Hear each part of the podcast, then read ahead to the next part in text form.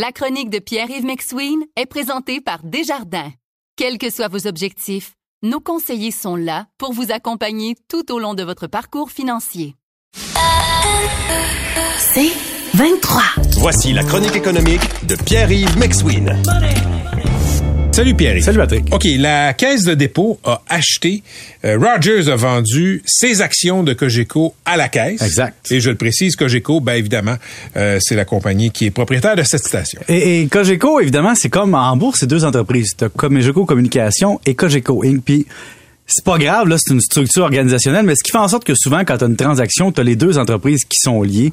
Et puis là, on vend pour 829 millions de dollars euh, la part de Rogers. Mais dans le fond, Rogers, dans cette situation-là, Patrick, je te dirais que c'est comme un peu, tu sais, au bal, là, quand tu vas aller au bal avec quelqu'un. Puis, t'essayes, là. T'invites la personne, puis elle dit, ah, peut-être, on va peut-être y aller ensemble. Puis, euh, puis là, t'essayes une deuxième fois, puis une troisième fois, puis une quatrième fois. Et Rogers a souvent tenté de se faire aimer de Cogeco et dire je vais vous acquérir, tu sais. Et c'est jamais arrivé. Et donc Rogers a lancé la serviette et ça tombait bien parce qu'à cause de la transaction avec Shaw Communication, on voulait aller rechercher de l'argent. Donc tout tombait bien. Et la caisse, évidemment, dans ce cas-là, ce qui est quand même drôle, c'est que joue le racheteur de Cogeco. Et quand tu y penses, oublie pas qu'à l'époque, c'est Rogers qui avait voulu mettre la main sur Vidéotron. Et la caisse avait En fait, aidé il- Québécois. Mais il avait, il, il me semble que Rogers avait acheté, il avait fait l'offre. il a fait l'offre qui avait, qui avait pas été achetée. Ben, qui avait été après ça renchéri par Québécois et la Caisse de dépôt, évidemment. Et sa caisse qui avait permis à Pierre Carl de devenir ce qu'il est aujourd'hui. Sans la caisse dans ce jeu-là, ça arrive pas. Donc, ce qui est comique aujourd'hui, c'est que la, même Rogers dit, écoute, là, on veut que tu nous rachètes. La caisse, c'est un partenaire qui va dire, c'est bien pour l'avenir du Québec. On est un partenaire pour le développement économique Ouais, du Monsieur Québec. Landry voulait que ça reste au Québec. À l'époque, bon, mais là, je te ramène à- présentement, c'est encore le même enjeu, c'est de dire, bon, la caisse, politiquement, ça passe très bien, rachète. On a un rachat d'actions aussi en disant, on va enlever des actions du marché. Parce que présentement, ce qu'on dit, c'est que pour les actionnaires, il n'y a pas de plus-value, probablement investir ailleurs pour que ce soit aussi rentable que racheter les actions. Donc, c'est quoi racheter les actions? C'est que tu prends les actions sur le marché et que tu les rachètes, tu les enlèves du marché. Ça veut dire que les actionnaires qui restent ont plus de bénéfices par action pour eux. Et donc, ça augmente la valeur pour les actionnaires et c'est ce qu'on a fait avec la caisse. Donc, c'est une espèce de transaction multi-réflexion. Et ce qui fait en sorte qu'aujourd'hui, c'est que la caisse devient un gros actionnaire de Cogeco. Et Cogeco, maintenant, a pu profiter du moment où est-ce que justement les- le, le coût de l'action était très faible. En bourse, ça a été une chute cette année quand même. Ça n'a pas été une bonne année boursière pour Cogeco. Et donc, c'est un bon moment pour racheter des actions et c'est pour ça qu'on le fait. Mais malgré tout, l'entreprise, comme Cogeco Communication a fait l'an dernier, 418 millions de bénéfices nets. Là. On fait de l'argent. Vous écoutez la chronique économique avec Pierre-Yves McSween. Et euh, parlant de faire de l'argent, Oui. t'as as magasiné tes assurances aujourd'hui. Oui, Patrick, je peux te dire, j'ai beau parler d'argent tous les jours, euh, je déteste euh, ces affaires-là d'appeler ton assurance, appeler ton téléphone. De dire, ben, je vais m'en aller, Je vais m'en aller. Mais Ouais. qu'est-ce que tu veux? Mais tu le fais. C'est la seule façon de faire, à part négocier mon prêt hypothécaire, après avoir vécu des hausses de taxes, négocier Internet, le cellulaire, la négociation salariale des autres années, tout ce qui a pu se passer dans ma vie dans les dernières années. Là, j'étais rendu aux assurances, puis j'étais tanné. Parce que il y a des constats que j'ai fait. Le premier, c'est que le- la consolidation du monde des assurances nous fait perdre un peu de levier, nous, comme, comme citoyens. Ah oui, il y a moins de joueurs, donc, euh, il y a moins, de joueurs et des regroupements. La capitale avec SSQ, les grands assureurs qui, qui vendent de l'assurance se consolident. Et donc, ça, c'est le premier constat. On a moins de jeux.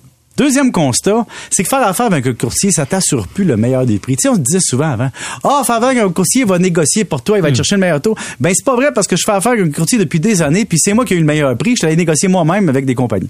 Pourquoi ça peut arriver? Des fois, c'est parce que tu as des privilèges. Comme moi, je suis CPA, on a une entente avec un assureur, fait qu'il faut que j'aille tester cette possibilité-là.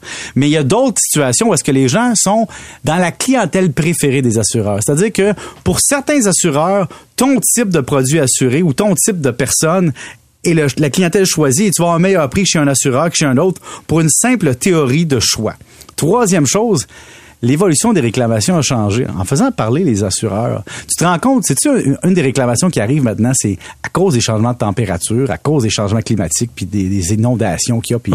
Il y a beaucoup de débordements, d'égouts. Tu sais, les geysers de Montréal qui sortent, l'eau qui sort des égouts. Pierre, tu dis ça, j'ai des amis qui ne sont plus assurables à cause des reflux d'égout. Imagine. Donc, il y a des, gens- des fois, tu es avantagé par ton quartier. Et donc, ça change la donne. Et un quatrième constat, c'est qu'on a maintenant beaucoup d'options. Comme par exemple, on m'a offert de m'assurer pour 21 dollars par année pour mon entrée d'eau. Tu sais, si ton entrée d'eau pète, là, spécifiquement pour ça, on a une couverture de 10 000, t'as veux-tu. Après ça, t'es couvert contre les feux et les, les inondations qui sont liées au tremblement de terre. Mais t'es pas couvert contre le bris de ta maison sur un tremblement de terre. On t'en parlait pas Ça te avant. prend un avenant supplémentaire. Ça te prend un 1000 pièces de plus à Montréal. En tout cas, sur ma C'est maison, 1000 coûtait- piastres pour le tremblement de terre, À ben, à Montréal. En région, ça Ah, peut être ouais. moins cher. Mais pourtant, on s'entend-tu quand les tremblements de terre à Montréal, c'est pas la plus grande source de problème. Malgré tout, j'aurais pu le prendre. Moi, je l'ai pas pris. Après ça, on dit, travaillez-vous de la maison? Je dis, ben oui. Ah, là, vous avez fait une activité professionnelle? Mais là, je, je travaille autonome. Est-ce que votre compagnie est dans cette maison-là? Je dis, oui, mais tu sais, vous savez, je suis un travailleur autonome, donc, Ouais, tu qu'est-ce que vous pas faites? forcément des gens, là. C'est ça. Ouais. Et donc, mais ça influence quand même la théorie de l'agence et donc comment ils vont nous gérer. Après ça, on dit, on peut te demander, t'as-tu un chien? Euh, ma blonde en a un. C'est pas grave, il est pas à ton adresse. D'accord. Après ça, on dit, OK, on va t'offrir une autre option. T'as-tu des bijoux, toi? Ben, il dit, non, évidemment, je suis pas un gars qui fait du bling-bling. Ah, parce que si t'en avais eu, à, tel montant. Ah, ton vélo, tu veux le couvrir pour combien? Ben, je dis 2000. Ah, si tu veux avoir un vélo de 2000 et plus, c'est une couverture spéciale. Donc, ça arrête pas. T'as littéralement des questions du genre, euh, par exemple, on va te demander, euh, est-ce que tu veux un refoulement d'égout? Tu vas être couvert pour combien? Ben, je dis là, je sais pas, moi. Je dis, ben, il dit, par exemple, ton sol est scrappé, là. Ça va te coûter Combien combien? ça coûte? Bon, moi, je dis, bon, mettons que moi, je vais prendre le risque pour 40 000. D'accord. Après ça, évidemment, tu as la théorie de l'agence, le cinquième constat, qui est dépendant du déductible que tu es prêt à prendre. Ça influence évidemment le prix, mais ça donne aussi un indicatif de comment tu es un client qui va peut-être être exposé à un sinistre. Si tu veux pas payer de déductible du tout, du tout, t'envoies à la, à compagnie d'assurance que tu penses avoir des sinistres puis pas être capable d'y faire face. Donc, t'es suspect à leurs yeux. Ben, t'es pas suspect, mais t'es, t'es, t'es catalogué. Donc, moi, c'est pour ça que je suis toujours à l'aise de payer un déductible de 1500, 2000 dollars en me disant, je peux l'assumer, c'est une assurance et ça va réduire mon risque d'assurance, évidemment. Mais as-tu économisé des sous dans l'heure et demie où tu as fait des appels? Moi, j'ai deux blocs. 500 pièces par bloc. Pourquoi? Parce que j'ai négocié, j'ai magasiné. Et au cours de la dernière année, Patrick, même pour ma voiture, les, aug- les augmentations d'assurance sont tellement élevées que là, faut que tu, c'est comme le cellulaire. Chaque année, là, Faut on que te tu fait une proposition. Faut que tu magasines, faut que tu menaces ton assureur. Ton assureur vient sur sa décision ou pas, peu importe. Faut que tu te dises, est-ce que je peux perdre deux, trois heures de ma vie là-dedans? Ben, je suis obligé de te dire que ça vaut la peine, Patrick. C'est une heure et demie payante, ce Oh, que mais tu me racontes ben, regarde, par exemple, moi, PMC. Tu sais, moi, mon entrée d'eau chez nous est dans un sous-sol qui est fini. Mais moi, c'est un problème Oui, si oui. ça pète. MC est dans un sous-sol non fini. Si son entrée d'eau pète, c'est pas grave. Donc, tu vois, c'est si du grave. cas par cas. Puis même affaire, c'est rendu que t'as, tu sais, ta tank à eau chaude, excuse-moi de le dire en anglais, Ouais, c'est ouais. québécois, là. Le réservoir d'eau chaude, s'il y a 10 ans et plus, ton assureur va te dire de le changer. Il est pas percé, il coule pas, il est à côté du train. Change-le quand même. Change-le quand même. Et donc, je suis rendu à cet âge-là, Patrick, que je me souviens d'avoir changé le réservoir à eau chaude, puis qu'il faut que je le rechange. Ça, ça prouve que je- c'est une preuve que je vieillis.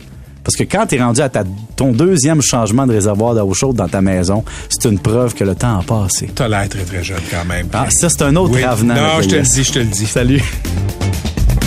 C'est